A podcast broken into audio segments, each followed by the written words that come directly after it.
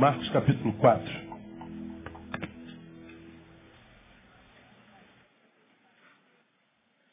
Em Marcos capítulo 4, nós temos registrado, entre outras parábolas, a parábola do semeador. É uma parábola é, na qual eu quero estar com os irmãos nos próximos oito a, a, a dez domingos, compartilhando uma, uma, alguns conteúdos dessa realidade para a nossa vida, que, sobretudo, trata de uma análise da nossa identidade. Parábola do semeador, uma análise da nossa identidade. É uma, é uma parábola interessante que traz em si algumas realidades que eu queria compartilhar com os irmãos nesse tempo, porque julgo pertinente. E eu queria ler com os irmãos Marcos capítulo 4, mesmo assentados como vocês estão. Acompanhe a leitura do texto. Outra vez começou a ensinar à beira do mar. E reuniu-se a ele tão grande multidão que ele entrou num barco e sentou-se nele sobre o mar, e todo o povo estava em terra junto do mar. Então lhes ensinava muitas coisas por parábolas e lhes dizia no seu ensino: Ouvi, eis que o semeador saiu a semear. E aconteceu que quando semeava, uma parte da semente caiu à beira do caminho. Vieram as aves e a comeram. Outra caiu no solo pedregoso, pedregoso, onde não havia muita terra. Logo nasceu, porque não tinha terra profunda, mas saindo o sol, queimou-se. E porque não tinha raiz, secou-se. Outra caiu entre espinhos, e cresceram os espinhos, e a sufocaram, não deu fruto. Mas outras caíram em boa terra e vingando e crescendo, davam fruto. E um grão produzia trinta, outros sessenta e outros cem. Disse-lhes, quem tem ouvidos para ouvir, ouça. Quando se achou só, os que estavam ao redor dele com os doze, interrogaram-no acerca da parábola. E ele lhes disse, a vós é confiado o mistério do reino de Deus. Mas aos de fora, tudo se lhes diz por parábolas.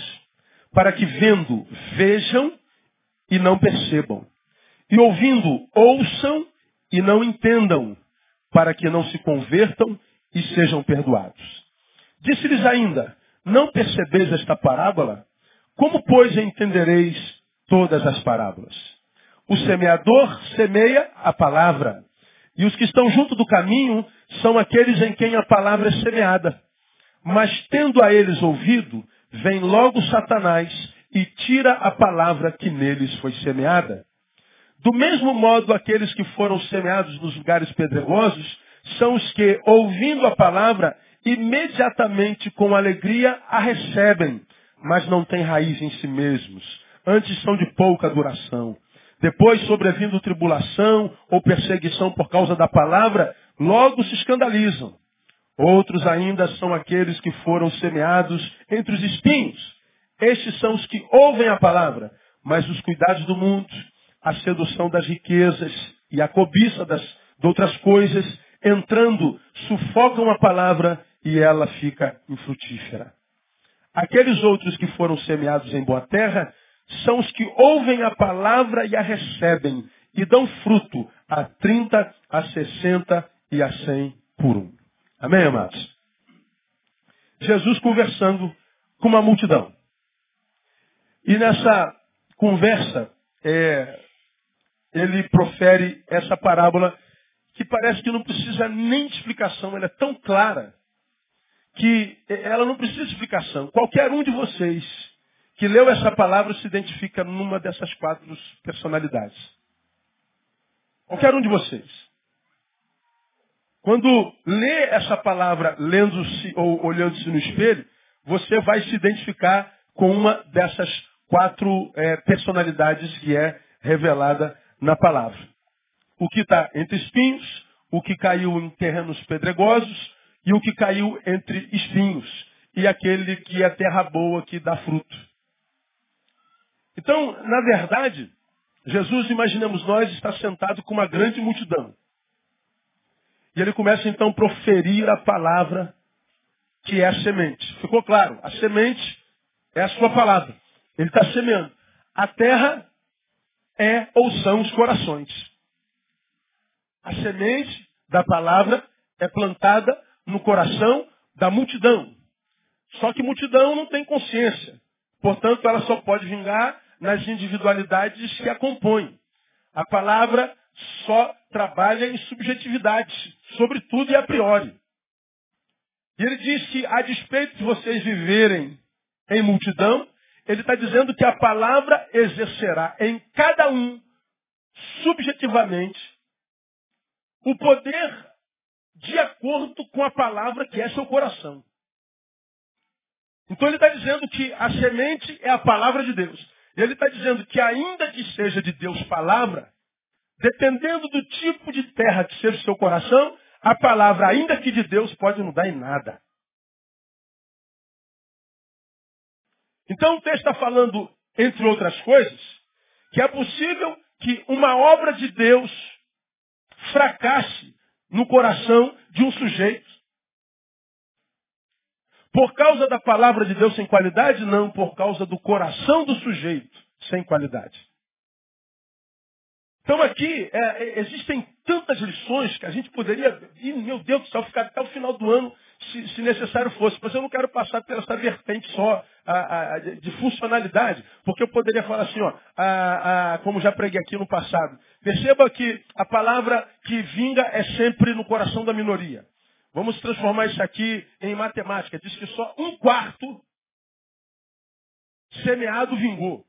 Ou seja, é, três quartos não deram em nada. 75% sobre aqueles cuja palavra, em quem a palavra foi semeada, não vingaram. Então ele está dizendo, a obra de Deus no coração de uma multidão vinga na minoria. Eu poderia falar que a, a, a obra de Deus na vida de um sujeito não depende só do Deus que obra, mas do sujeito que é o alvo dessa obra. Deus trabalha em aliança. Ele não trabalha sozinho, como muitas vezes, consciente ou inconscientemente, pensamos. Que oramos, lançamos todo ele, sobre ele toda, toda a obrigação e ele tem que nos servir. Sem que nós nos percebamos muitas vezes que parece que na relação do crente com Deus, o empregado é ele, porque ele tem que fazer tudo. E se ele não faz, nós o punimos com o nosso distanciamento. Chega a ser ridículo essa relação de alguns crentes com Deus. Como se Deus fosse um empregado que tivesse que fazer tudo que a gente pede a ele. E quando ele não faz o que a gente pediu, ao invés de forma madura nos autoanalisarmos e, e, e, pensarmos ou refletirmos sobre o que pedimos, porque ele diz pedis e não recebeis porque pedis mal, a gente não analisa nem a gente nem o pedido e lança sobre ele o fato de não ter feito o que nós pedimos. Ou seja, ele é mau e ele não é justo. E a gente o pune com a nossa ausência, como se Deus fosse diminuir com o fato do Neil ter ido embora. Às vezes eu trabalho com algumas ovelhas, alguns irmãos, que parece que, que, que estar perto de Deus é um favor que faz. Como quem diz assim, ah, que bom que você está perto de mim, meu filho. Ah, se você for embora, eu não sei o que seria do meu reino. Que bom que eu tenho você aqui no meu rebanho. Que bom Deus falando a teu respeito, a meu respeito. Que bom que o Neil joga na minha, no meu time. Ele tem a camisa da cor do meu time. Porque imagina se o Neil, meu Deus do céu, saísse do meu time. Meu time era para a segunda divisão. Pô, pelo amor de Deus, cara. Aqui, escuta o que eu vou lhe falar. Deus não precisa de você para nada.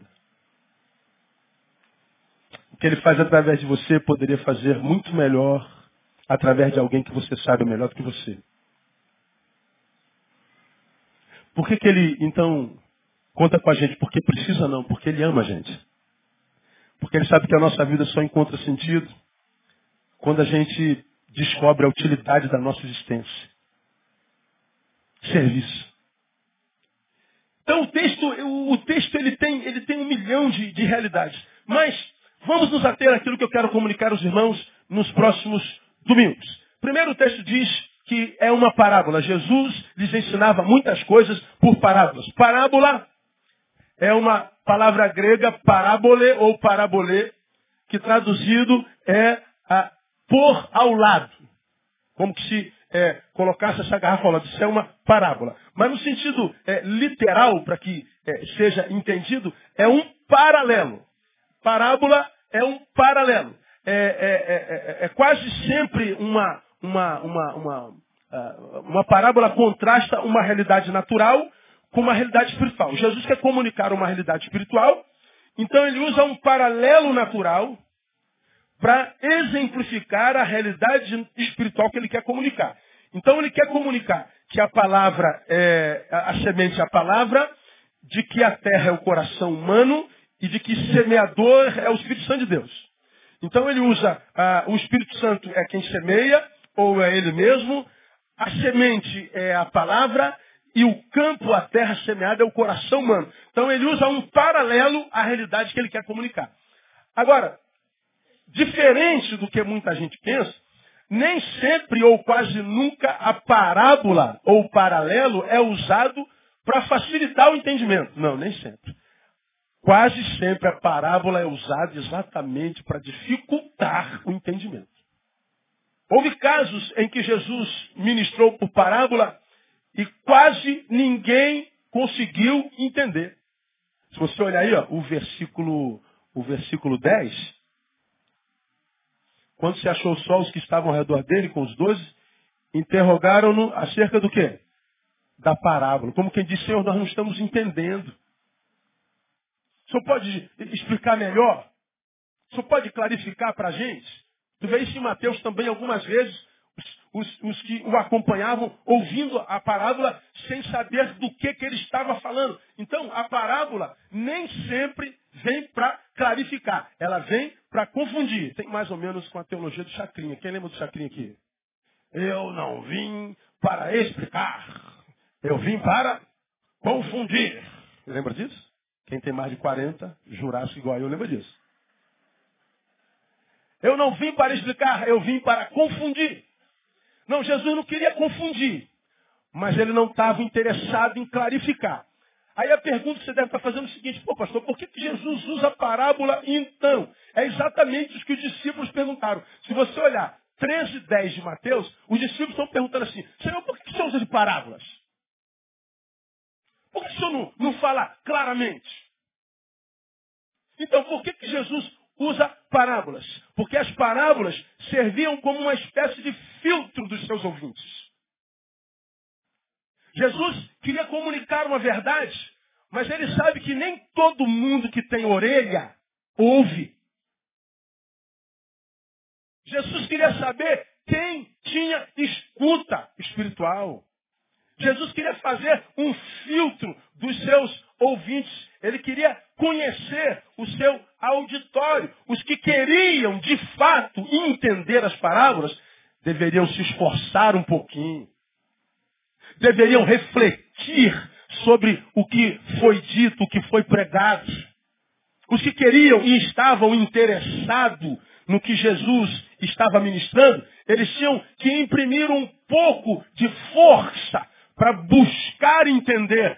Tinham que procurar Jesus para dizer, mestre, nós estamos interessados no que o senhor está falando, mas nós não estamos captando bem. O senhor pode clarificar? Ou seja, todo que busca, diga para mim, acha. Tantos destes ouviram, o cara não entendia nada, esse cara é louco, mano. O que, que esse homem está falando? Foi embora. Isso é loucura. Não houve interesse. Não houve uma, uma, uma, uma ligação espiritual. Não houve nenhum contato de aliança é, primeira, é, ainda que abstrata, entre a palavra pregada e a terra na qual essa palavra cresce. Por isso Jesus, ele falava em parábola. E é exatamente falando em parábola que ele discerne a identidade espiritual de cada coração terra sobre a qual essa palavra vai ser pregada. Por isso, quem entende isso de cara, se se identifica como terra boa, nunca, jamais poderia estar escandalizado de tal forma a abandonar a comunhão dos santos em função de alguns comportamentos que não deveriam haver no nosso meio. Por quê? Porque nem todos sobre os quais a palavra foi ministrada gerou frutos. É por isso que Jesus, em outro texto, mais adiante, não longe, diz assim que joio e trigo crescem como? Juntos. E eles só serão separados no dia do juízo. Separar joio e trigo não é obra do pastor, não é obra sua enquanto ovelha ou enquanto joio. Separar obra, separar joio e trigo é obra espiritual e será feita no tempo do fim. O papel do joio na relação com o trigo é lutar para continuar sendo joio até o fim, no nome de Jesus. Trafegar nas adversidades. Trafegar nos caminhos esburacados que nos são preparados porque o convívio é de embate entre joio e trigo, confusão. É disso que Jesus está falando. Por isso ele usa parábolas. Há que haver um, um, um, um esforço, uma reflexão por parte daquele que recebe a palavra. Por isso, eu insisto em dizer, irmãos, que o Evangelho é muito mais pedagógico que laboral. É que a reflexão. Eu não me conformo naquilo no que o Evangelho tem se transformado.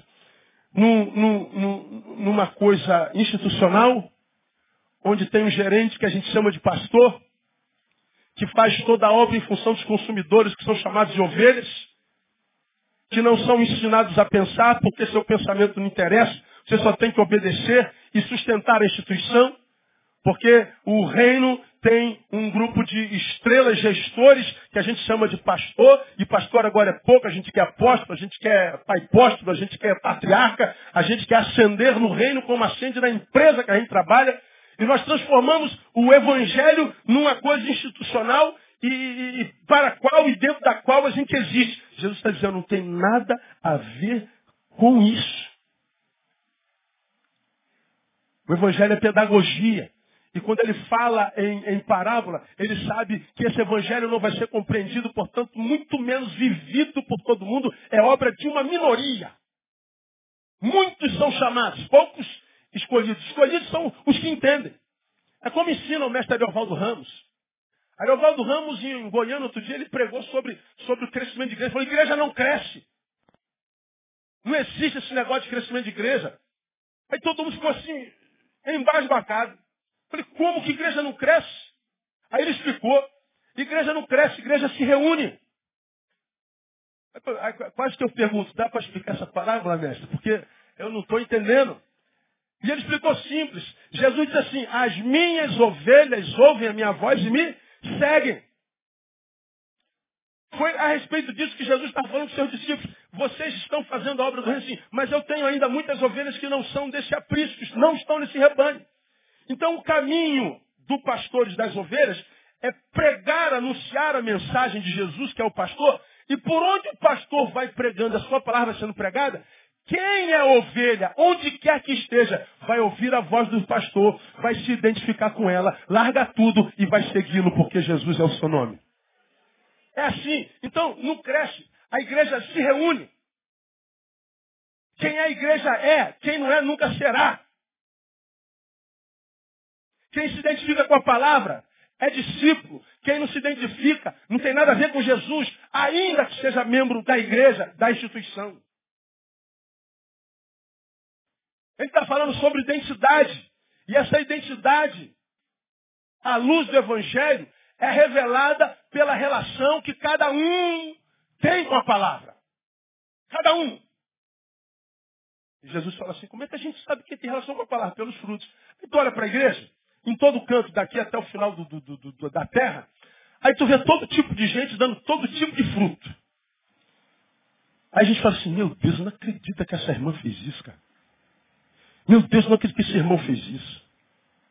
E aí geral, bum, escândalo geral, e escandaliza todo mundo. E a igreja divide, conversando com um amigo, agora vem pouco tempo atrás, falando de um pastor amigo que eu não vejo há muito tempo, está sabendo de onde tal? Eu falei, não, pô, a igreja dele dividiu. Mas o que, que houve? Não, aconteceu lá com o pastor, é, é com o pastor, que não sei o que, que papapá, levou a igreja dele, a igreja dele acabou.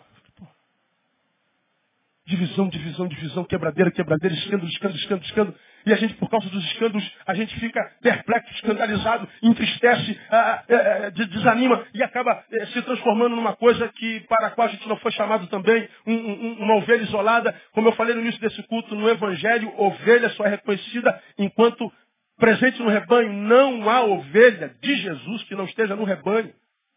E a que está fora do rebanho é buscada por ele. Então, a, a, quem entende isso, vive a própria vida, porque é subjetividade, independente do fato se os outros estão vivendo a vida dele ou não. Eu vivo a minha vida e não me interessa se as outras 3 mil pessoas da minha igreja estão vivendo a vida delas ou não. Você deveria viver a sua vida independente de qualquer outro dos 7 bilhões de gente do planeta esteja vivendo a vida dela ou não. Porque é cada um. É subjetivo. O juízo será individual. É sobre isso que Jesus está falando essa palavra. Quando ele usa a parábola, ele está filtrando porque ele entende que a mente natural, por si só, não tem a disposição nem o interesse de buscar tais verdades. Um homem natural não tem fome pelas coisas de Deus. Só um homem espiritual, mesmo que ele não saiba que seja. Por isso a gente prega a palavra, às vezes você está tá, tá aqui, essa palavra vai entrando de, de uma tal forma que ela vai mexendo com as suas entranhas. Ela vai. Nossa, é um negócio que a gente não sabe explicar, né? Palavras não existem, por isso que existem a, a, o dom de língua, né? Dom de línguas, mesmo que os batistas no, no, se, se contorçam no banco, é, é, é, nos é dado o dom. Não estou falando do, do, fenômeno das línguas, né? Mas aquele do, de 1 Coríntios 14, que o homem fala e ninguém entende porque ele fala a Deus, e só Deus entende, nos é dado porque, às vezes, Deus nos faz algo tão tremendo, o Espírito Santo gera em nós uma coisa tão gostosa, tão prazerosa, que a gente não tem no vernáculo humano palavras para expressar aquilo. Aí vem o próprio Espírito e nos dá uma língua do Espírito e a gente rompe com aquilo e o bagulho fica doido no nome de Jesus. É assim ou não é? É um negócio, só quem experimenta sabe. É um negócio tremendo. Agora, ao mesmo passo em que alguém experimenta esse negócio, o outro está do teu lado ouvindo a mesma coisa, percebendo a mesma coisa. Assim. Hã? O que, foi? Não está de matar o desgraçado, mas não pode. Né? É, por que, que isso acontece? Um é melhor que o outro? Não. O coração, a terra do coração é diferente. A semente é a mesma, mas a terra é diferente. Portanto, os valores e a forma de enxergar Deus, a palavra e a vida é completamente diferente. Se eu entendo isso, eu não brigo com mais ninguém, cara. Eu não discuto mais, é, eu não discuto fé, não discuto religião. Eu não entro em, questões de, de, de, de, Deus, não é. Cara, é, é, você está falando coisas que o cara não pode entender.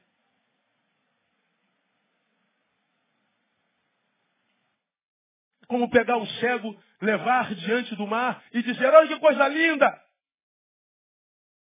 O cego não pode ver. O que você pode fazer, orar ao Senhor, é pegar no braço do cego e levá-lo dentro d'água. Ele não pode ver, mas ele pode sentir. Agora, as discussões em torno da fé, em torno da religião, é, é, é pife. Às vezes a gente vê embates na gente, e às vezes em torno de uma palavra minha, aí o cara bota assim, pô, pelo amor de Deus, pastor, eu tinha que se pronunciar. Você tá maluco, meu Estou passeando com meu cachorro, rapaz. Tem coisa mais importante para fazer porque você sabe que só ouve o que quiser ouvir. E a gente vai se desgastando no caminho. Tem a ver com identidade. Tem a ver com interioridade. Quando Jesus usa a parábola, é porque ele sabe que o homem natural não consegue, nem tem fome, nem tem apetite por essas verdades espirituais. Você pode falar o que quiser. Se ele não tiver tido uma experiência com o semeador, de verdade não acontece. Não tem jeito é bobagem. E a gente sabe, como diz 1 Coríntios capítulo 2, que o homem natural não aceita as coisas do Espírito e não pode entendê-las, porque elas se discernem como? Espiritualmente. A parábola era usada para que os espirituais fossem identificados. Não é só sentar, deixa eu ver se acontece alguma coisa. E não aconteceu nada, nem vai acontecer. Porque não houve interesse. Você não está preocupado na semente, você está preocupado no fruto que vai gerar em você. O fim é o si mesmo, do qual eu falei semana passada. Então esse, esse, capítulo é um negócio assim maravilhoso e hoje eu estou introduzindo essa palavra. Então, aprendamos que o Evangelho é muito mais pedagógico do que laboral. Não é, portanto, um método que Deus usa para fazer algo por nós. O Evangelho é algo, é o método que Deus usa para nos ensinar a sermos nós mesmos. Essa questão é, é, laboral do Evangelho, ou seja, é, é Deus fazendo para nós, Deus gerando em nós, Deus milagre para nós, cura para nós, coisa para nós. É, a gente a gente a gente está é, tá vivendo uma deformação evangelical. O Evangelho é Jesus me revelando a mim, Neil, que tipo de terra é a tua interioridade? Ah, é, é espinhosa, Senhor. Bom, uma vez que você se identifica, você sabe o que, que essa palavra vai gerar em você, não é? Nada. Aí eu sou uma terra espinhosa, eu sou uma terra superficial. Então você sabe o que, que ela vai gerar dentro de você. É, sei, nada. Agora, o glorioso no Evangelho é porque no Evangelho não existe fatalismo.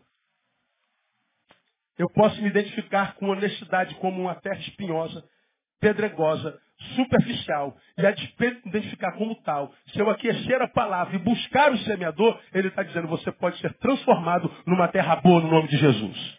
Não existe fatalismos. Mas o que ele diz nesse texto, nós vamos ver nos próximos domingos, que isso requer uma participação humana. A participação humana só não é requerida na salvação. A salvação, Jesus pagou o preço, ele já fez tudo. Mas andar no caminho que nos conduz a ela, ah, isso requer, sobretudo, a morte do eu, como nós pregamos domingo passado e o DVD está ali. Então, meu entendimento, o Evangelho é o método que Deus usa para me ensinar a ser eu. Para me capacitar, para que eu viva a minha própria vida, independente da multidão na qual eu viva para que a minha vida e a minha relação com Ele não seja resumido a, uma, a um ajuntamento, não seja resumido a um dia, domingo, não seja reduzido a uma prática. A igreja, este ajuntamento, essa igreja física, formal, institucional, não pode ser um lugar no qual eu me relaciono com Deus. Esse é o lugar do meu relacionamento com os meus irmãos. E junto com os meus irmãos, eu aprendo do nosso Deus. Agora, a relação com Deus não se dá aqui, se dá quando isso aqui acaba e quando a gente vai para a nossa vida no nome de Jesus. Aqui é o corpo congregado, mas a vida da subjetividade se desenvolve quando o corpo é esquartejado ao meio-dia no final do culto. Aí vai um membro para cada lado. É como essa mão tem cinco dedos, mas o dedinho nunca consegue ser dedão. Ela está no corpo, mas a vida dela é independente. Se você arranca o dedão por alguma fatalidade, o dedinho continua sendo dedinho. São as individualidades. Porque eu tenho dito aos irmãos, se a relação que eu tenho com Deus fosse uma relação só dominical, eu não queria esse Deus, mas nem de longe. Eu não quero um Deus que é domingueiro. Eu quero um Deus que é do domingo, mas que também é da segunda, da terça, da quarta, da quinta, da sexta, do sábado, domingo. É um Deus que está comigo quando eu vou ao culto, mas quando eu não posso, está comigo da mesma forma.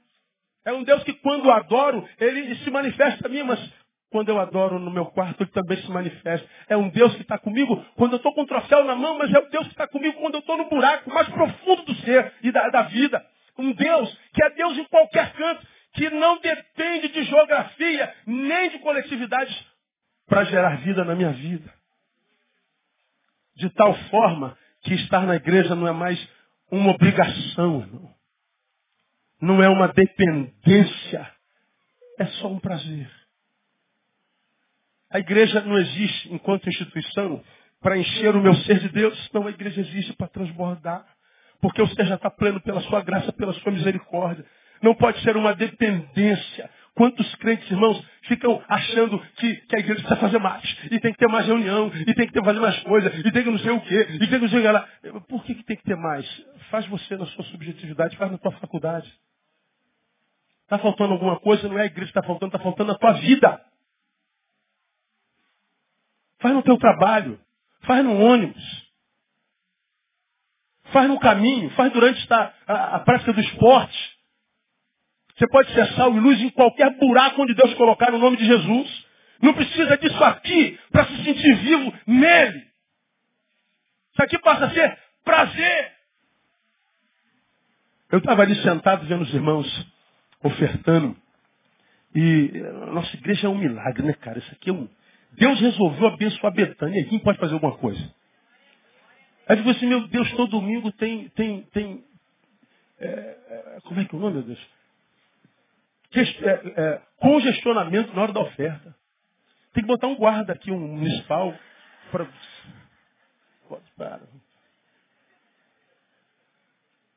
Aí eu estou vendo os irmãos ofertar, a gente não barganha nada, não diz que vai ganhar 10 por causa está dando 5.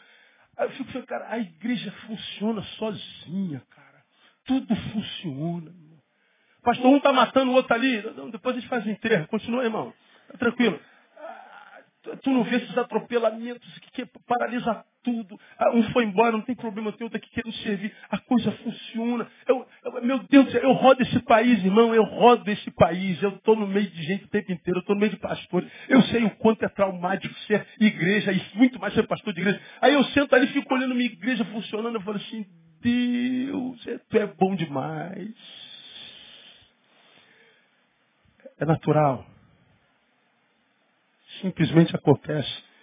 E isso há 48 anos, irmãos.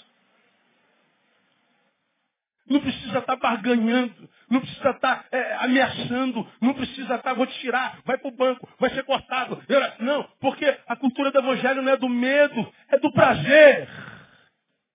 E quando a gente faz por prazer, o jugo, o jugo nunca se torna pesado, porque o de Jesus é leve, é suave.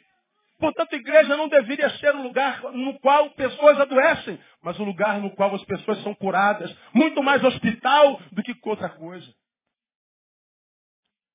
Então, não consigo entender ver tanta gente adoecida pela igreja. Gente que não aguenta mais, sufocada. Ah, falei, meu Deus, que Deus você está servindo? Ou você já descobriu quem você é no corpo? Talvez você não esteja aguentando mais porque Deus te fez cotovelo, tu está dando uma de coração, pô. Deus fez joelho, tu está dando uma de nádegas. Não dá, meu. Jesus aqui fala de identidade. Descobre quem você é. E você já saberá qual será a realidade da palavra na tua vida. E se você perceber que a gerada na palavra na tua vida não for aquilo que alimenta de quem você é, você não se desespere. Há a possibilidade da mudança. Essa mudança se chama conversão no nome de Jesus. É disso que Jesus está falando aqui. Então, a, a, a, esse texto, além disso, da nossa identidade, revela uma vez que a identidade foi revelada, revela, entre outras coisas, o fato de que há níveis de relacionamentos com Jesus. Níveis de relacionamento. Como há entre nós. Toda relação humana é desenvolvida por níveis. Você tem aqueles amigos, chama de amigos, com os quais você fala. E com esses você diz bom dia, boa tarde, boa noite. Acabou. Não passa disso. Você não tem gente assim na tua relação? Tem. Bom dia. Boa tarde. Boa noite. E amanhã? Bom dia. Tarde. Boa noite. Daqui a 10 anos. Bom dia. Tarde. Boa noite. Tem outros que dizem, e aí, meu brother, como é que tá? Já não é mais bom dia. Quer ver um exemplo? Olha, nem tava. Como é que Deus é bom, viu? Às vezes eu faço minha situação, aí Deus abençoa, que a gente, a gente já usa para exemplificar. Aí, cadê aqui? rindo? Aí eu vim, eu vim, eu vim, passo o dia inteiro na igreja. Aí eu venho com a roupa e trago a blusa da noite. Eu esqueci o cabide em casa, que eu chego mais cedo que André. Aí eu botei assim, favor trazer cabides com blusa camuflada e a coral. Esqueci. E traz o Budecoraco a 32, grato. Ó, minha esposa. Ela respondeu, bom dia. Quanta formalidade. Dá até medo. Tá tudo bem? Pode deixar que eu levo com prazer, meu amor. Aí eu respondi, agradeço de coração. Aí depois eu botei um monte de bonequinho, né? Sorriso, beijinho, aquela palhaçada toda que você sabe, que é para quebrar o, o, gelo. Aí você viu que você é mão, tá vendo? Então, por que, que ela falou assim, credo, quanto à formalidade? Porque ela está no outro nível de relacionamento. Não é só bom dia, boa tarde. Tem outros que dizem, ô meu brother, beleza, tá, como é que foi aí o Vasco, o Flamengo e tal, tal, tal, tal. Mas é só isso. Há outros, senta à mesa, almoça. Pô, cara, não tô bem com a minha esposa, não, cara. Pô, briguei com ela ontem pra caramba. Por que foi, cara? Tá, é isso. Tem outros que não só almoça contigo porque trabalha contigo. Tem uns que vão na tua casa. Aí eu cheguei pra tomar um café contigo aí, tomar uma parada aí e tal. Entrou na tua casa. E almoça junto, a gente tem prazer de estar junto. Tem outros que de repente está junto com esse que almoçar na tua casa, mas que já está contigo há mais tempo. Ele falou, eu tô, pô, tô, vou beber água com agora. Ele já vai na tua geladeira, abre a porta e pega água na geladeira. É. Tem outros que sobem para o segundo andar onde estão os quartos. Depois do almoço, pô, cara, estou com sono danado. Pô, sobe lá, cara. Sobe lá tu e dorme. Níveis de relacionamento. Tem outros que dormem contigo. São um contigo. Níveis de relacionamento. Nunca alguém que dorme comigo, ou melhor, nunca alguém a quem eu digo só bom dia, terá de mim o mesmo que alguém que dorme comigo tenha. O que entra na minha casa e abre a geladeira, nunca terá apenas aquilo que tem aquele que almoça comigo no horário de expediente. A doação que nós fazemos de nós é a proporção da proximidade que temos com aquele para quem nos doamos. E essa doação tem a ver com níveis de intimidade. E essa intimidade depende do quê? Subjetividade. Ah, esse texto revela alguns níveis de intimidade. Nós vamos falar sobre eles, terminamos o culto. No próximo domingo nós entramos sobre cada uma dessas terras. Que níveis de intimidade e de relacionamento com Jesus nós vemos aqui? O primeiro está aí, nos versículos 1 e 2. Outra vez começou a ensinar à beira do mar. Olha o que, diz aí. Reuniu-se a ele o que? Leia para mim. Não ouvi. Não ouvi. É isso que está aí mesmo? Reuniu-se a ele grande multidão? Ou tem uma palavra antes aí? Não ouvi. Ainda não ouvi. Tão grande multidão. Não era uma multidão, era uma, uma tão grande multidão. A coisa apertou tanto que Jesus teve que fazer o quê? Pô, cara, estão me acossando aqui. Jesus pegou um barquinho que estava no mar, entrou no barco e foi lá para dentro d'água. A multidão, diz o texto, permaneceu na terra. Jesus entrou no barco, entrou no mar e a multidão continuou na terra. Então, primeiro nível de relacionamento com Jesus, a multidão. Tem pessoas que se relacionam com Jesus a nível de multidão. A multidão, composta por indivíduos, Jesus semeia a semente, Jesus semeia a palavra. A multidão recebe o que todo mundo individualmente, independente dos níveis de intimidade, recebe. Nós vamos, nós vamos ver o aprofundamento das, das intimidades de relacionamento já já. Multidão. Tem alguns que só têm contato com Jesus assim, como vocês estão, sentados na multidão. Acabou a multidão, acabou o contato com Jesus. Ajuntou a multidão, aí ele ouve Jesus. Aí ele sente Jesus. Aí até chora quando ouve falar de Jesus e canta para Jesus. Eu sinto os arrepios, pastor. Oh meu Deus, há fogo aqui hoje. Aleluia. Glória a Deus. Oh, oh, aleluia. Vira. Oh, oh. Uh. Aleluia.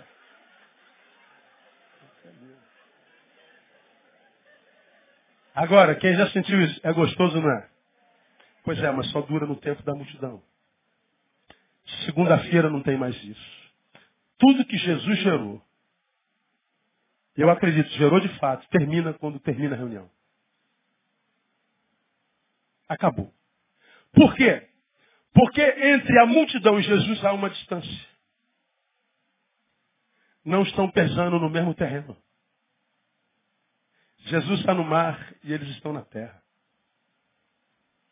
O meio de ir no mar é um. O meio de ir na terra é outro. Eles estão andando por caminhos diferentes. Eles estão pisando em alicerces diferentes. A relação é só congregacional. Veja, a multidão recebem o mesmo que todos, mas, a despeito disso, há entre eles e Jesus uma, uma certa distância. E essa forma de se relacionar com Jesus deve ser um inferno. Por quê? Porque sem que você se aperceba, ah, você se vicia na reunião. Você se torna um dependente da reunião. Porque tudo que você tem de Jesus é na reunião. Acabou a reunião, acabou o prazo de validade da ação de Jesus na vida. O que sobra é a realidade nua, crua, fria, gelada. As adversidades, os sabores, as durezas, os antagonismos da vida vão sufocando a vida. E você diz assim, meu Deus, estou doido que chegue quarta-feira para voltar à igreja. E às vezes você não aguenta esperar até quarta-feira. Você entra na primeira portinha que está escrito igreja no caminho diz, ah, eu vim buscar o Senhor. Aí você fala assim, é porque eu amo o Senhor, não, porque você está viciado. Você precisa de uma dosinha na veia de novo. Senta aqui e aqui acaba. Aqui, essa palavra, porque de Jesus, ainda que toque na ferida, a gente gosta, faz bem. Caraca, a palavra do Senhor está me esmagando hoje. Mas a dor que o Espírito Santo gera, gera também prazer. E a gente volta. Mesmo que a gente saiba que a palavra nos condene. Se é de Deus, é palavra dita em amor. E o amor, a despeito da dor que gere, sempre faz bem. Sempre. Então, porque tem prazo de validade, você precisa de uma dosezinha. Você precisa de algo mais. Por isso, quando você se acostuma com a igreja, e o evangelho não é internalizado de modo que gere a paz e o da alma, como eu digo, paz de Deus que excede todo entendimento, ao longo dos anos você acaba achando que a igreja na qual você está já não é mais suficiente, você tem que ir na igreja do pastor Juninho do Fogo. Você tem que ir na igreja da profetisa Maria do Reteté. Você precisa de uma dose mais forte. E essa dose mais forte você chama poder de Deus. Mas um poder de Deus que você imagina é de Deus, porque foi liberado em você e você sentiu na carne, mas você não percebe que a despeito de ter sentido na carne, não gerou em você algo melhor em momento algum. Terminou de novo naquele culto. Os teus frutos continuam o mesmo. Aí você, insatisfeito com a sua igreja, começa a dizer que o culpado é o pastor, o culpado é o professor, o culpado é, é, é, o, é, o, é, o, é o, o, Como é que o cara que trabalha é o quê mesmo? O recepcionista. O culpado é o tecladista. O culpado é o baterista que faz barulho demais. O culpado não. O culpado é que a terra do teu coração não foi identificada por você e a tua relação com Deus não passa de uma relação congregacional. E você não entende que tudo que você terá, terá em função da reunião. E enquanto você não for homem, ou seja, mais do que homem de Deus, um homem para se enxergar como tal, você vai ter que ficar pulando de igreja em igreja, porque nenhuma delas será boa o suficiente por muito tempo. Precisa de uma dose maior. E é impressionante que a metodologia é sempre a mesma, cara. O cara começa bonitinho, ele vai obedientezinho e tal, aí ele vai envelhecendo, ele acredita que velhice e maturidade andam juntos. O que é um engano. Tem gente que envelhece, mas nunca amadurece. Enquanto tem garotos com 17, 18 anos que ficam, cara, esse moleque é um mestre. Amadureceu rápido. Vai ver a infância dele, se ele não sofreu a beça se ele não teve que se virar cedo. Aí nós vemos essa, esse antagonismo especial. Nós vemos uns moleques dentro de um corpo de 60 anos e vemos um ancião no corpo de 15. E nós temos que conviver com isso. Se nós não discernirmos e reduzirmos ao ser humano a sua cronologia, a gente comete erros gravíssimos e pecados graves e a gente se machuca. É sempre o caminho o mesmo. O cara começa bem, mas daqui a pouco ele, ele, ele, ele sente que falta alguma coisa, faltando alguma coisa. Aí tu, tu pega o cronograma da tua igreja, tem trabalho para todos os membros, e se quiser chegar mais de 3 mil, tinha trabalho para todo mundo. É atividade o tempo inteiro, mas eu não vou enfiar culto a semana inteira, porque eu quero que você tenha, tua mulher tenha marido, irmão. Eu quero que a tua mulher tenha um homem em casa. Quando ela quiser ter um homem em casa, o homem está lá. Quero que teu, teu, teu marido tenha uma mulher em casa, teus pais, teus filhos não sejam órfãos de pais vivos. Que a tua família acabe, mas que não seja por causa das muitas atividades na instituição chamada igreja. Acabe por tua incompetência, mas não porque você teve que ficar enfiado aqui o dia inteiro. Porque isso não é evangelho. O caminho é sempre o mesmo. Aí o cara vai se espiritualizando, porque está envelhecendo. Daqui a pouco ele diz que está faltando, precisa fazer alguma coisa, precisa fazer alguma coisa, fazer alguma coisa. Aí eles juntam um grupinho aqui, porque lá está faltando alguma coisa. Aí eles começam a orar. Daqui a pouco começa a subir monte, começa a fazer jejum. Aí eles sobem para o nível superior de espiritualidade. Só que a espiritualidade dele não produz fruto nenhum diferente. Só revela a carnalidade de todos os outros que estão abaixo de nós. E é a mesma coisa. Aí as divisões vão acontecendo, as insatisfações, e assim as igrejas vão se proliferando. O prédio divino, mas o alicerce é diabólico porque é produto de divisão e de racha. É o tempo inteiro. Assim nasce a igreja evangélica no Brasil. E como é que nasce, portanto? De gente que só tem relacionamento com Deus na multidão e que não tem nada a ver com discípulos, são viciados em espiritualidade que não conseguem apaziguar a sua alma. Precisam de uma dose todo dia. Esse é o nível das multidões. Há entre eles e Jesus uma certa distância. Eu estou ouvindo Jesus. Eu gosto do que Jesus fala. Tenho identidade de identificação com ele. Mas nós estamos pisando em terrenos diferentes. Mas nós achamos que não. Porque nós estamos ouvindo a mesma coisa. O que ele fala gera alegria no meu coração. Mas, meu irmão, acredite. O fruto que Jesus chama a gente para dar não é só um fruto que gera alegria hoje. Vós não escolhestes a mim, mas eu vos escolhi a vós e vos designei para que vades e deis fruto. E que o vosso fruto permaneça. Não é só dar fruto. Deus não quer que você seja uma árvore que dê fruto. Deus quer que você seja uma árvore que permaneça. Essa inconstância espiritual, essa inconstância eclesiológica, essa inconstância teológica, essa inconstância é, psicológica, isso é fruto, claro, de que a obra de Deus ainda não apazigou a tua alma. Tua relação com Deus é congregacional. Você faz parte da multidão, mas você ainda não tem intimidade com Ele. Os da multidão são aqueles cuja relação não adentra a subjetividade, as entranhas do ser. A relação da multidão é exclusivamente congregacional e coletiva. Ao final de cada ajuntamento, finda-se tal relação e o que sobra apenas é o desejo de voltar. E desejo de voltar não é negativo em si mesmo, dependendo da razão pela qual queira voltar. Porque quem está na multidão o culto acaba quando acaba a reunião. Como que eu tenho de Deus é só na reunião, eu tenho vontade de voltar para a reunião. Vou falar de outro nível, tem gente que não está na multidão. Tem gente que se relaciona intimamente, face to face. O evangelho entrou na subjetividade. De modo que quando eles estão na mesma reunião da multidão, acabou a reunião, quem tem intimidade com eles não tem nenhum problema, porque o que acabou foi só a reunião, o culto permanece na vida dele. Ah, estou com vontade de voltar. Voltar para onde? Se eu nunca sair. Ele continua na presença daquele que estava no culto. Ele sente a mesma coisa que sentia no culto.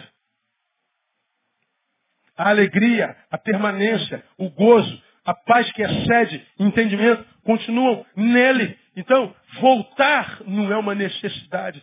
Volta não a priori por causa do Deus para se manifestar lá, mas porque está com saudade do bronze. Sentiu saudade da Fernanda, de comungar com ela, de adorar com ela. de ouvir a banda tocando aquelas músicas maravilhosas, da gente adorar congregadamente. Porque se você nunca mais puder voltar aqui por causa de doença, de não sei o quê, não tem problema. Onde você estiver, porque é subjetivo, o mesmo Espírito que age aqui agirá lá no nome de Jesus. Irmãos, eu estava de férias, diante das férias tirei meu recesso. Em quase todos os cultos eu estava aqui pela internet. A mesma tristeza que se sentiu, sentiam lá. A mesma alegria que se sentiu, sentiam lá. Quando vocês oravam, eu sentia o mesmo espírito me arrepiando do lado de lá. A mesma saudade que vocês sentiam de mim, eu sentia de vocês. Parece que eu não tinha ido e nem vocês tinham ficado. Porque a gente tem o mesmo espírito, o mesmo Senhor, a mesma fé. Portanto, a mesma comunhão. Não dependemos mais de multidões, nem de reuniões, nem de congregações. Mas existe um outro nível relacional aí. Está no versículo 10. Veja lá. Esse versículo 10. Nós temos algumas revelações interessantes. Bom, com a multidão, veja lá. A relação acabou no versículo 9. Ele pregou sobre a semeadura. E no versículo 9 ele diz assim, quem tem ouvidos para ouvir, ouça. Acabou a reunião.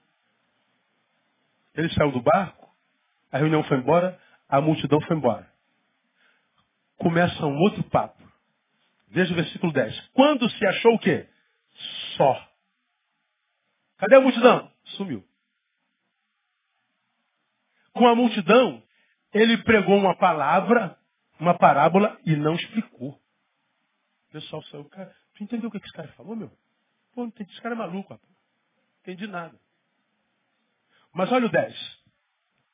Quando ele se achou só, veja, os que estavam ao redor dele com os doze interrogaram na cerca da parábola. Onde é que está a multidão? Foi embora. Mas no meio da multidão ficou um grupo junto com os discípulos. Quem foi que fez a pergunta sobre a parábola? Os doze ou os que estavam ao redor deles? Veja, não são os discípulos parte da multidão que ficou com eles. Você está vendo o filtro se afunilando? A multidão foi embora, mas no meio da multidão, alguns se identificaram com a palavra. Senhor, agora que somos menos, sei que o Senhor tem mais que fazer com os seus discípulos. O Senhor pode explicar para a gente isso? Para quem é que Jesus explica a parábola? Para isso. A palavra, a semente é a palavra, o semeador é o Espírito, e o coração é a terra de vocês, e os espinhais é isso, os pedregosos é isso, os superficiais é isso, e terra boa é isso. Olha, eles já não estão mais no nível da multidão, eles estão no nível funcional. Ao redor dele estão com os doze. São os que fazem a coisa funcionar. São os que fazem a coisa acontecer. E sentem alegrias por isso, todavia. Aí está o problema. Faz a coisa funcionar e acontecer e sente alegria. E é aí que está o problema. Porque a alegria está no que faz e não no que se tornaram nele.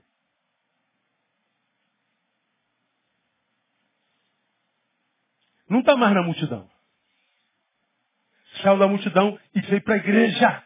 E ó, você só está me ouvindo porque tem alguém fazendo aquela mesa funcionar. Vocês só estão enxergando porque alguém fez essa luz acender. Vocês só estão aguentando ficar aqui dentro porque alguém fez esse ar ser ligado. Vocês só estão aqui porque alguém fez a preparação desse sermão. Porque alguém está trabalhando. Você está sentado, mas muita gente trabalhando isso acontecer. E aí, essa gente que está trabalhando, está na igreja, está no, tá, tá no, tá nos cargos, está nas comissões, e está nos ajuntamentos, estão nos ministérios, estão fazendo a igreja funcionar e sentem alegria por isso porque fazem a coisa funcionar, já imaginam que tem intimidade com ele. Agora, tira o que ele faz na igreja e veja o que sobra. Muitas vezes o que sobra é revolta, tristeza, decepção, amargura. E aí às vezes a pessoa que estava aqui no meu lugar pregando, porque você não o deixa pregar mais por alguma razão, esse cara vai para o mundo de tal forma, meu Deus, o cara já pregou uma vez.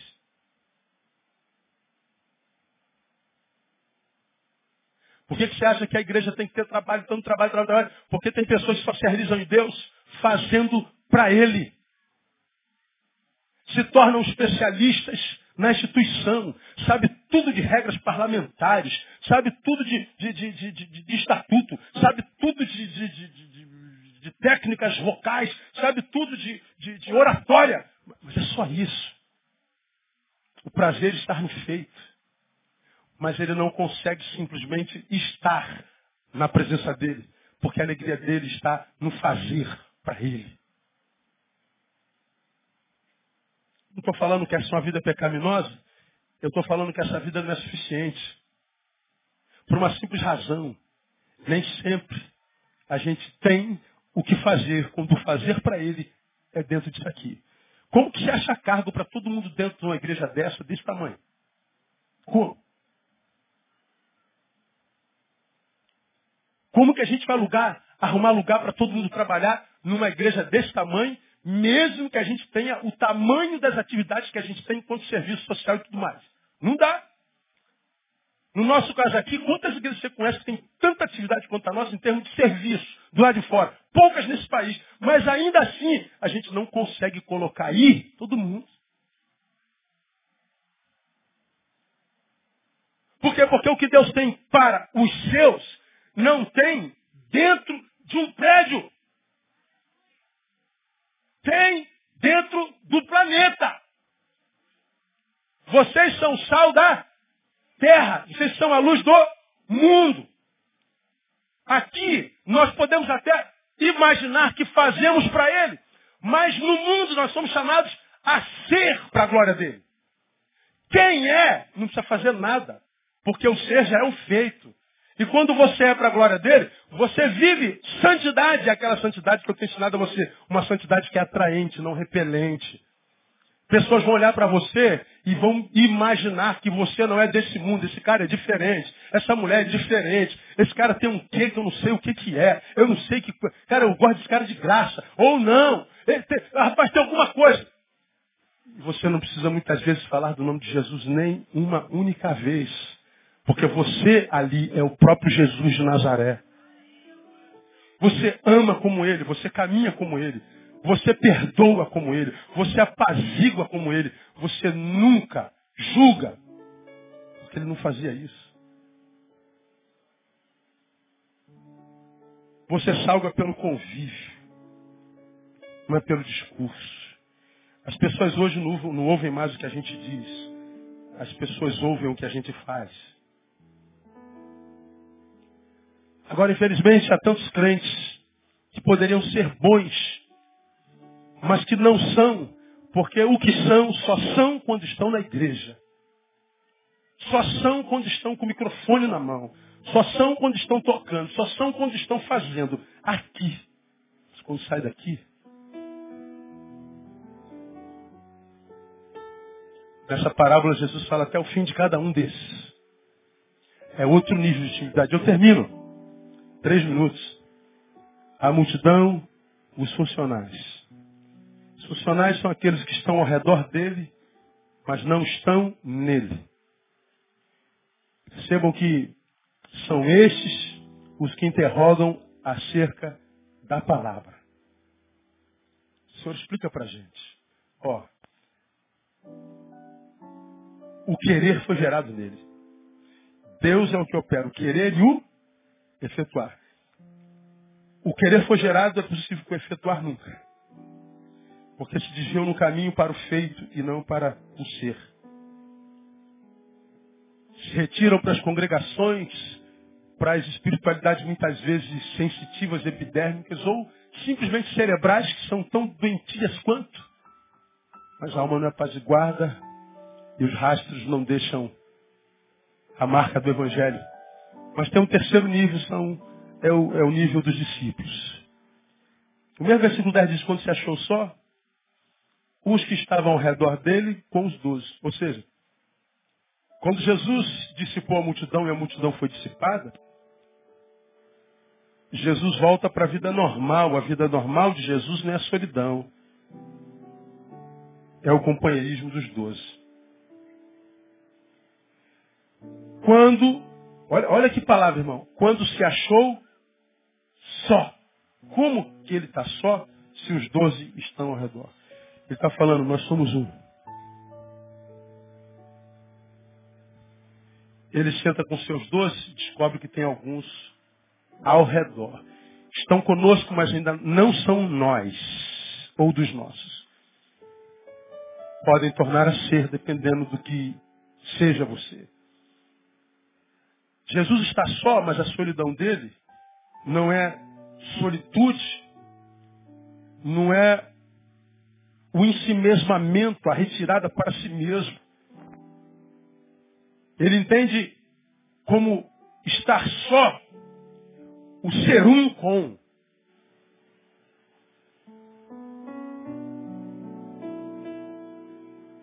E quando essa palavra me vem, a única que me sobe à mente é: eu já não vos chamarei servos. Porque o servo não sabe nada a respeito do seu Senhor. Mas eu já vos tenho chamado o quê? Amigos, porque tudo que o Pai me deu, lhes dei a revelar. Jesus está dizendo, eu posso ser um Senhor de longe, temos nada a ver com o outro, mas eu posso ser um Senhor com vocês. De modo que sentados juntos a gente não sabe quem manda e quem obedece. Jesus está dizendo àqueles que não só fazem para mim, mas existem aqueles que são para mim. Existem aqueles que não só fazem para mim, mas têm prazer em estar comigo. Esse é o nível mais íntimo de proximidade com Jesus. Como Deus é Espírito, Espírito sopra onde quer. Os olhos do Senhor estão em todo lugar. Como, como Ele é um Deus onipresente, pode estar em qualquer canto. O que é um com Ele está livre de qualquer tipo de vício, inclusive o de fazer para Ele. Durante muitos anos da minha vida, eu tirava férias, ia para a praia ou para a montanha, ou para o raio que parta. Onde quer que eu estivesse, eu ficava bem até o décimo dia de férias. Ou até o décimo quinto dia de férias. Mas daí para lá, meu semblante caía, um vazio me tomava, e em mim começava a brotar o sentimento, tanta coisa para eu fazer na igreja, eu estou aqui perdendo tempo. Só que eu estou aqui perdendo tempo com quem? Com a minha mulher e com as minhas filhas.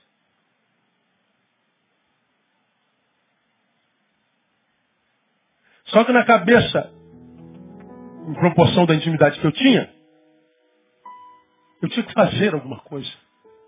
Eu não sei ficar parado. E eu estou aqui tendo que ver Tamara e Thaís brincar de areia praia. De sal quente, essa água salgada. Tomando água de coco. Comendo anchova com batata e salada. Deus do céu. Cheio de gente lá para eu atender. Que eu já atendi 500 vezes.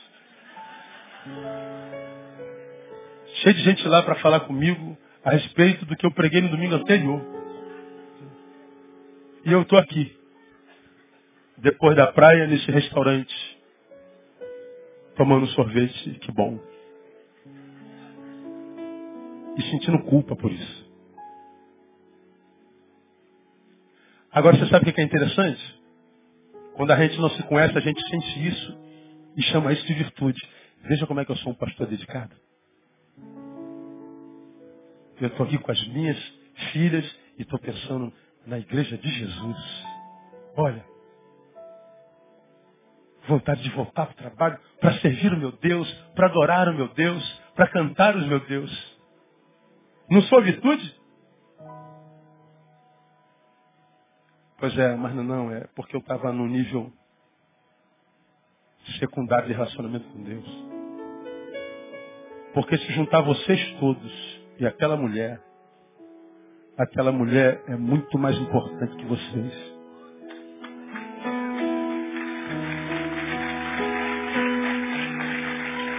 E digo mais, é, não interessa se você concorda, não concorda, se gosta, se não gosta.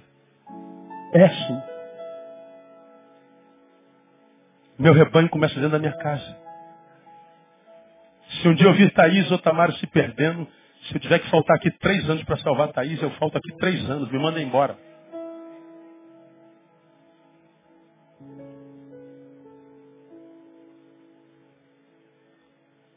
Amo demais tudo isso aqui, mas eu sei viver sem isso aqui. Mas se aquela mulher me deixa, se minha filha se perde, em função do que a gente sente hoje, você consegue entender o que eu estou falando, minha igreja? O que Deus quer não é que nós façamos para Ele, porque não há nada que a gente possa fazer para Ele que Ele não possa fazer melhor sem nós. Você já aprendeu isso aqui? Não há nada que eu possa dar a Deus que não tenha sido Ele mesmo quem me tenha dado. Nós servimos a um Deus que não tem carência de nada. Mas é um Deus que ama tanto que deu Jesus e deu para quê? Para que não perdesse a gente. Ou seja, eu quero que vocês estejam comigo. Não quero que vocês vão para tão longe de modo que eu não tenha mais vocês. Cuja palavra diz que ele anseia por nós até com ciúme. Ele não quer que eu suba aqui, pregue e, e, e encante todo mundo, mas que o resto do dia ou da semana eu nem passo o pé dele.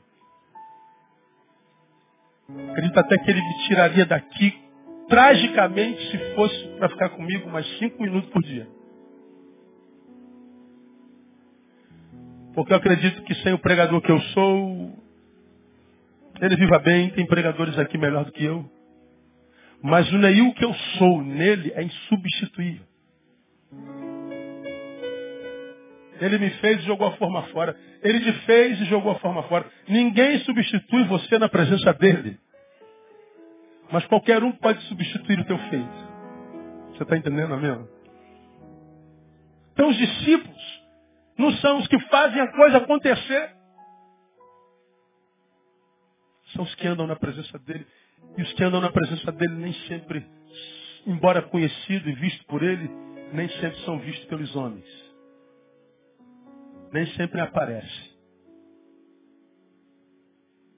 Os que são respeitados no céu e que o diabo se curva diante deles, muitas vezes o mundo sequer sabe seus nomes, mas que tem intimidade com o Pai. É sobre isso que essa parábola fala. Então, amados, que essa introdução, grande introdução, é, possa calar no seu coração de modo a gerar fome para que você esteja aqui nos próximos domingos. A gente começa na semana que vem a falar sobre a primeira subjetividade. Os que é, foram semeados junto do caminho. O que é junto do caminho? Vamos falar sobre isso. Vamos falar sobre suas qualidades. Depois nós vamos falar sobre os pedregais, sobre os espinhosos, terra boa, suas qualidades.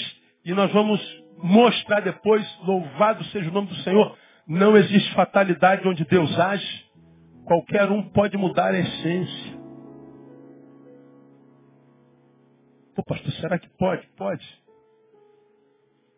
Porque a transformação que ele faz não é só uma, como eu preguei no passado, uma adequação, um adestramento, é uma regeneração. Ele gera uma nova criatura nesse junto do caminho. Ele gera uma nova criatura no espinheiro ele gera uma nova criatura no pedregal. Ele diz assim, agora você vai sair para se transformar em terra boa no nome de Jesus. Não há fatalidade. Ou seja, a esperança para você. Você é daqueles honestos, quem sabe vagabundo salafrário, mas honesto. Pastor, eu sei que eu não tenho nada a ver com terra boa. Preciso mudar muito. A tua honestidade é semente para Deus. E que esses próximos domingos sejam domingos de evolução, de relacionamento com Deus. sejam domingo de evolução, de domingos de evolução, de intimidade com Deus. Porque a vida só encontra sentido nele, irmão. Quanto mais longe dele, está tá isso aí que a gente está vendo aí. Viver está perdendo a graça, né? Está ficando sem graça. Está perdendo a graça, ter que sair de manhã para trabalhar, pegar ônibus. Não sabe se chegar lá, se vão incendiar teu ônibus. Está perdendo a graça. A humanidade está se entregando, se matando cada vez mais. Se chafurdando em drogas todo tipo de vício, perdendo alegria, desânimo se instalando. E por que, que perde a graça? Porque a vida só encontra graça no Deus de toda graça. E é por isso que ele diz que quando a graça chega, ele diz, basta, você precisa de tudo que precisa para ser feliz. Modo que na graça a felicidade não é uma utopia. A felicidade é um direito nosso, porque foi adquirida em Cristo Jesus, nosso Senhor. Que Ele nos abençoe, que Ele nos dê conhecimento, que Ele nos dê discernimento. Memas, vamos aplaudir.